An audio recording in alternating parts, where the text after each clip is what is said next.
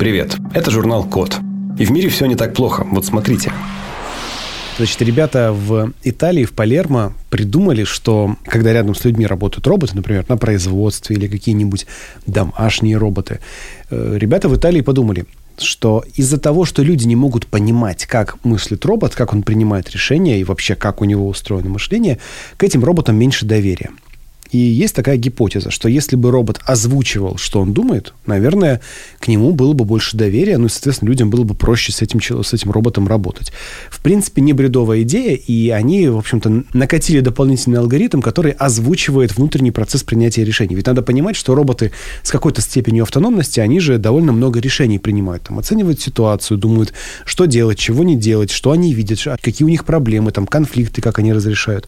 Ну, то есть там довольно богатый процесс принятия принятия решений. Итальянцы подумали, а что бы их не озвучивать? И озвучили. И если вы зайдете к нам на сайт, на thecode.media, там будет эта новость опубликована в разделе новости, и там будет прям видеоролик, как сидит робот такой за столом напротив другого человека, и тот говорит, подай мне, значит, салфетку. И робот такой, так, салфетка, салфетка, что такое салфетка? Ага, это я понимаю, надо ее найти. Ищу салфетку, нашел салфетку.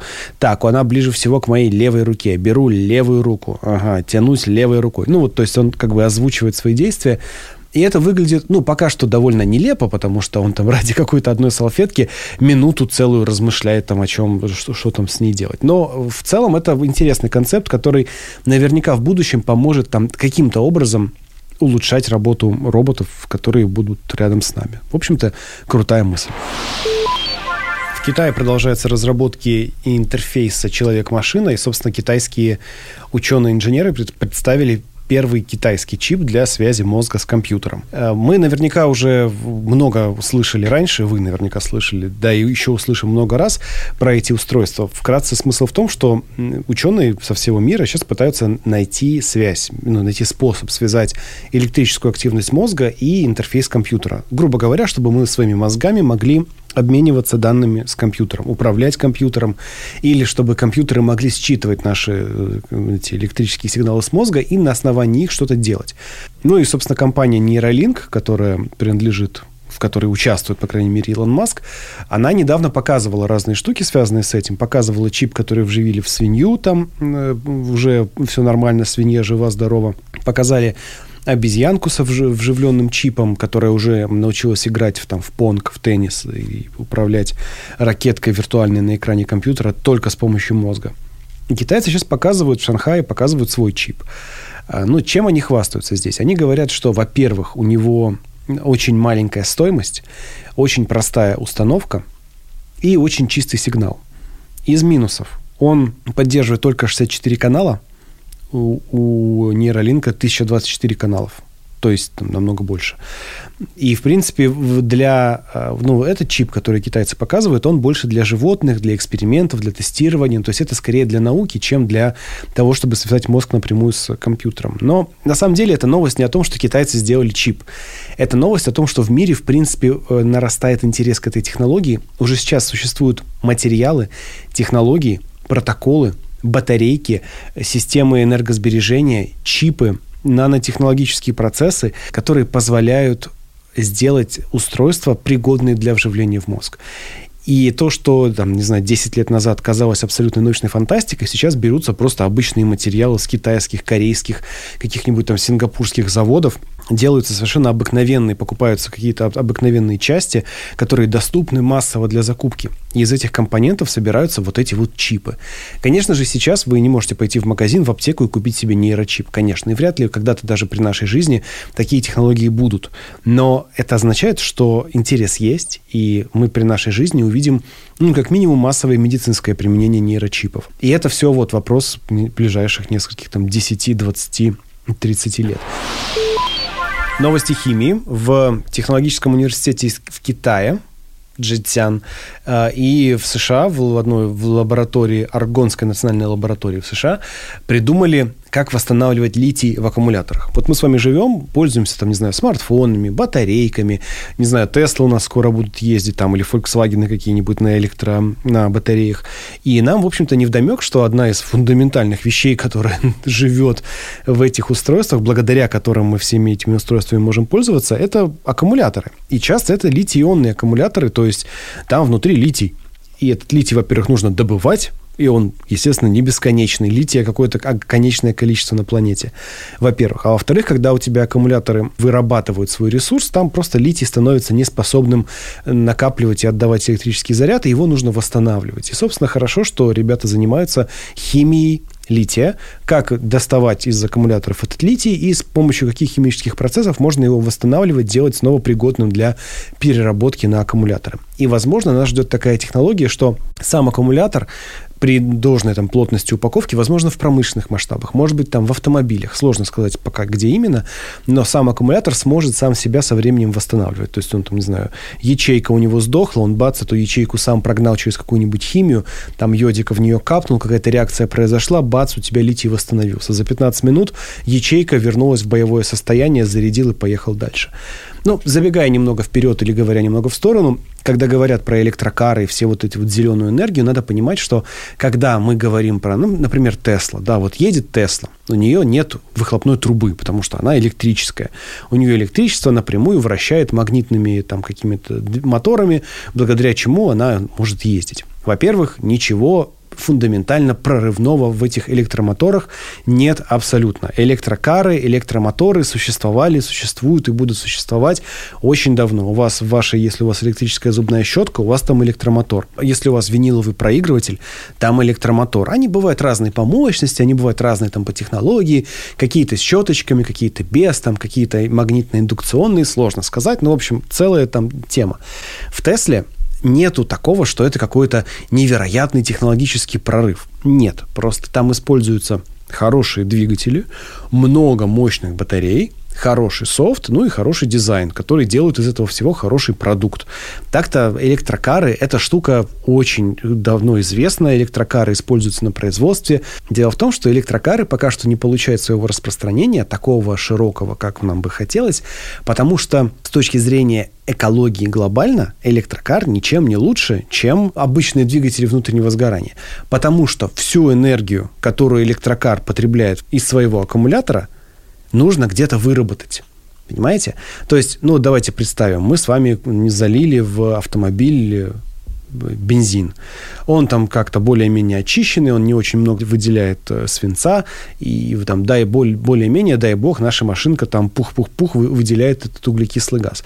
Она его выделяет, это, конечно, ужасно, все глобальное потепление тыры-пыры, но самое важное, что она энергию для своего движения берет из бензина – а если мы, например, берем, садимся в Теслу, мы ее заправляем электричеством из розетки, вопрос, откуда берется это электричество? Если это гидроэлектростанция, замечательно. А если это угольный завод, ну, в смысле, за обычный завод, где с помощью угля вырабатывается электроэнергия. Ну, то есть, абсолютно не факт, что энергия, которую использует Тесла, такая же зеленая и прекрасная, а, только потому, что э, у Теслы самой нет выхлопной трубы. Поэтому вопрос аккумуляторов очень важен, очень остро стоит. Очень важно иметь эффективные аккумуляторы, которые хорошо распоряжаются этой химической энергией, которая была трансформирована где-то на угольном заводе или на атомной электростанции. Потому что гораздо хуже, если мы будем отравлять планету, там, наши свалки отработанным литием, который, во-первых, кончается, а во-вторых, ну, токсичный может быть материал. Поэтому спасибо ребятам из э, США и Китая за то, что занимаются этой проблемой. Я уверен, этим занимаются много кто еще. Ну и, кстати, про всякую альтернативную энергетику. В Великобритании придумали э, систему получения электричества с помощью энергии приливов, ну и отливов. А, значит, как это устроено? Вся вода на планете, все большие океаны, моря имеют как какие-то приливные, отливные процессы. Это связано с гравитацией Луны. Луна чуть ближе, Луна чуть дальше, Луна в одном месте, Луна в другом месте. Она создает какое-то определенное гравитационное притяжение к себе. И водичка такая, немножечко с земного шара бульк там в сторону Луны немножко назад потом от нее. Чуть больше к Луне, чуть дальше от Луны. Абсолютно нормальные процессы, всегда это было. Ну и, собственно, что бы не воспользоваться вот этим вот искривлением пространства-времени, которое происходит вокруг Луны. А это все-таки ну, здоровенный камень, правильно? Для того, чтобы выработать энергию, электричество. Почему бы и нет? Значит, что это вот такое? Это такая как бы лодка, такая длинная колбаса, которая плавает над поверхностью воды. От этой колбасы вниз спускаются две как будто бы лопасти. И вот эта вот колбаса цепляется за какие-нибудь якоря э, к, к дну, ну, чтобы ее не унесло. Так это она плавает на поверхности. И она вот висит на поверхности воды и ждет. Когда начинается отлив, вода идет в одном направлении. Эта колбаса, ее начинает тоже уносить, но ее держат тросы, за которые она прицеплена к земле. И, соответственно, лопасти, которые находятся под водой, начинают вращаться за счет того, что колбаса не плывет дальше с отливом, а торчит на месте. И вот, значит, лопасти начинают вращаться, турбина начинает вырабатывать энергию. Закончился отлив, ждем прилива. А поворачиваем в лопасти в обратном направлении. Начинается прилив. Опять на, вода пошла. Колбасу задержали другие два троса. Она торчит в одном и том же месте над, над уровнем моря. Водичка под ней протекает, потому что прилив, и турбины крутятся в обратном направлении. Пока вода идет в одну сторону, в другую, в одну, в другую, вот один в один, как ветряные эти ветрогенераторы, да, ветряки, один в один, только с э, приливами и отливами. Чем хвастается эта британская компания Orbital, которая это все сделала? Во-первых, говорят, что это все очень дешево. Ну и правда, выглядит довольно недорого. Там просто, ну, типа, под, типа подлодки, только она не подводная, она просто болтается там на поверхности воды. Э, действительно, она вроде выглядит не очень дорогой по уровню, по стоимости. Ее очень легко обслуживать. Ну, просто подплыл на ней, там, на моторной лодке какой-нибудь, бац, там, зашел, проверил, ключами позвенел, посмотрел, что там генераторы, как дела, и все, и красота. И еще классно, что их можно соединять в массивы. Ну, там, не знаю, 20 таких поставил. Ну, как вот эти вот поля с ветряками, где сотни ветряков стоят, и там вот дует ветер, и они тысячами эти лопасти, значит, вращаются, и все у них замечательно. Примерно так же можно будет сделать с этими британскими э, приливными турбинами. Посмотрим, что они придумают дальше. А вот тревожные новости из Гонконга. Значит, есть проблема. Это микропластик. А в чем дело? Любое изделие из, из пластика, из пластиковых волокон или там, не знаю, бутылки всякие, да, там все, любой пластик, он, конечно же, постепенно разлагается. Там за 50 лет, за 100 лет, более-менее там за это время пластик может разложиться. Но прежде чем он разложится окончательно, он может распасться там из-за трения, из-за физических воздействий на микропластик. В общем, очень маленькие кусочки пластика. И вот с ними проблема, потому что их очень трудно поймать, их очень трудно найти, ну, в смысле, выловить где-то. Ну, как бы очень мало фильтров, которые способны этот микропластик выловить.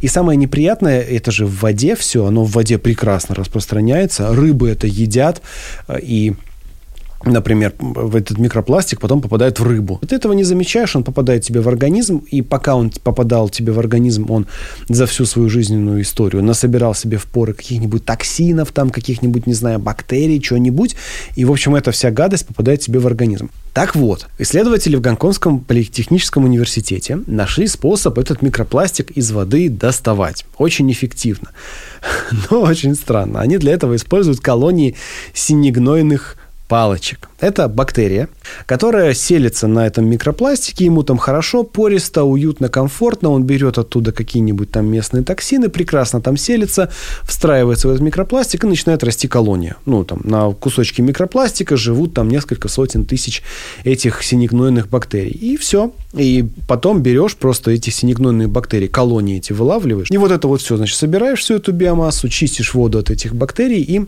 микропластик потом передаешь на там, переработку, а синегнойную палочку убиваешь. В чем проблема? А проблема в том, что синегнойная палочка довольно злое, злая бактерия, которая очень плохо лечится антибиотиками, которая имеет определенные маркеры, которые заставляют эти бактерии кооперироваться в колониях, и через эту биопленку не проходят, например, антибиотики. То есть вообще они колонии свои защищают там лучше, чем некоторые страны защищают свои границы. Ну, то есть синегнойная палочка плохо лечится антибиотиками, очень резистентна, и вот не знаю, что хуже, капельку микропластика съесть с лососем или огромную пачку синегнойной палочки. Такая вот мысль. Не, ну, уверен я, конечно же, что они разработают технологии очень тщательной очистки воды от этой палочки. Там всякие маркеры будут, всякие подсветку. В общем, фильтровать будут воду, будь здоров. Ну, в общем, такой интересный э, способ. Я еще чуть раньше читал, э, другие ребята из другого университета придумали микропластик фильтровать с помощью ферромагнитной, а, как это, стружки, ну, металлической, в общем, металлического песка или металлической стружки. Там тоже идея в том, что ты добавляешь эту ферромагнитную жидкость в воду, там какое-то еще то ли масло добавлялось, то ли какая-то еще штука. Это все цеплялось за микропластик, а потом ты просто магнитом примагничивал это все там, к одной из стенок, а остальное все сливал. И получается, что у тебя микропластик как бы притягивается вместе с этой магнитной стружкой к одной из стенок твоего сосуда просто за счет того, что магниты тянет все металлическое на себя. И этой технологии придумал еще Альтшулер, когда описывал э, теорию решения изобретательских задач, ТРИЗ.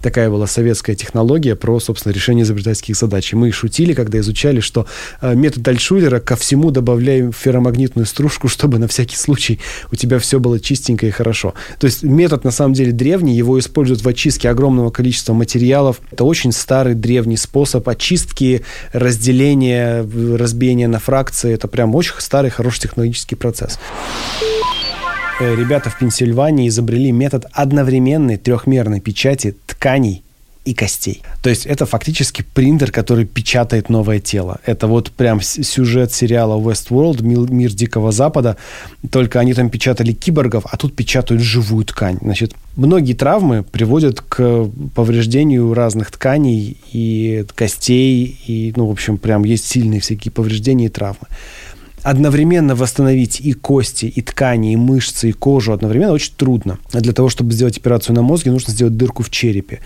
И для того, чтобы потом после операции пациент мог восстановиться, ему нужно чем-то запечатать дырку-то, через которую ему заходили в мозг. И обычно для этого используют э, донорские кости каких-нибудь там умерших пациентов, других доноров. А потом тебе еще мягкие ткани над этим нужно восстанавливать, потому что там же скальп, там какие-то еще разные ткани до кости. Заживает это очень долго, может не приняться, но, в общем, неприятно, да? придумали специальную 3D-печать с помощью биоматериалов, которая одновременно восстанавливает и твердые ткани, и мягкие. Чернила для костной ткани делают из коллагена, хитозана и нескольких других соединений. Также стволовые клетки используются там. И получается нечто по составу похожее на кость, на костную ткань. Понятно, что костная ткань, она гораздо более сложная, чем что-то, что мы сейчас при современных технологиях можем напечатать на 3D-принтере. Магия костной ткани, она же невероятно легкая, и для своей легкости она невероятно прочная, потому что у нее сложная, пористая структура, которую очень трудно воспроизводить. Но как маленькие патчи, маленькие как бы заплаточки на голове, очень даже может сгодиться, поэтому ребята, в общем-то, в Пенсильвании в очень правильном направлении думают. А мягкие ткани печатают слоями с чередованием коллагена, белка, фибриногена и разных веществ, которые стимулируют рост э, и соединение этой всей ткани. Понятно, что живые ткани, всякие сложные ткани, это клетки, это сложные волокна, тоже это очень сложно восстанавливать, и, скорее всего, мы говорим о некой соединительной восстанавливающей ткани. Ну, то есть это не полноценная там печать мышц и костей. Нет такого, что как принтере Hewlett Packard у тебя там с пяток до макушки печатает целое человеческое тело. Конечно же нет. Сложность и конструкционная, в общем-то, непостижимая сложность всей биологии человеческой, она настолько высокая, что пока что ни один принтер, ни одна 3D-модель не позволяет это сделать. Но какие-то вот такие суррогаты, заменители этой соединительной ткани, суррогаты костной ткани, это, в общем-то, очень интересно разные способы помогать человеку восстанавливаться. Помяните мое слово, лет через 10 печать тканей, костей и органов будет настолько обычным делом, что мы даже забудем о времени, когда когда-то это для нас было технологическим прорывом. Спасибо за внимание. Заходите на сайт The Code Media, подписывайтесь на нас в социальных сетях и хорошего дня. С вами был Максим Ильяхов. Пока.